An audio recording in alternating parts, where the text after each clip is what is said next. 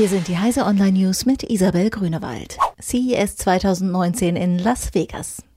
Die CES eröffnet am Dienstag in Las Vegas offiziell ihre Tore. Schon seit dem Wochenende gibt es erste Veranstaltungen, auf denen sich die Trends der Technikschau abzeichnen.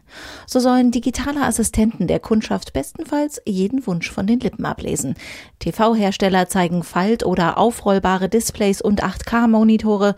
US-Netzbetreiber präsentieren ihre Pläne für den Mobilfunk von morgen. Mit 5G bekommen dann auch klassische CES-Themen wie IoT, Smart Home, Smart Cities, autonome Fahrzeuge und digitales Gesundheitswesen neuen Schub. Und bei der fast vollzählig angetretenen Autoindustrie dreht sich alles ums autonome Fahren. Infinity zeigt elektrisches Konzept-Crossover. Ab 2021 will Nissans Luxusmarke alle seine Modelle elektrifizieren. Wie eines davon aussehen soll, zeigt Infinity nun. Beim QX Inspiration handelt es sich um einen Crossover, der eine neue Ära für das Infinity Design einläuten soll. Das Design sei erst durch die Verwendung dieser neuen Antriebstechnik ermöglicht worden, womit unter anderem loungeähnliche Innenräume gemeint sind, hieß es. Der Wagen soll Mitte Januar auf der North American International Auto Show in Detroit zu sehen sein.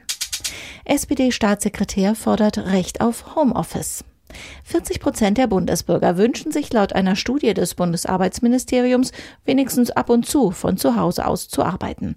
Staatssekretär Björn Böning will diesem Drängen nun nachkommen und ein gesetzlich verankertes Recht auf Homeoffice etablieren. Laut einem Bericht des Spiegel sollen Unternehmen Telearbeit künftig entweder erlauben oder aber darlegen müssen, warum diese bei ihnen nicht möglich sei. GarageBand ist 15. Apples populäre Kreativanwendung GarageBand feiert einen runden Geburtstag.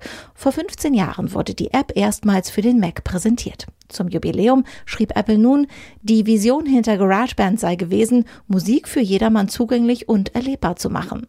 Tatsächlich gab und gibt es auch eine ganze Reihe von Podcastern und Profimusikern, die Apples mittlerweile kostenlose Musik-App als ihre Produktionsbasis verwenden. Diese und alle weiteren aktuellen Nachrichten finden Sie auf heise.de.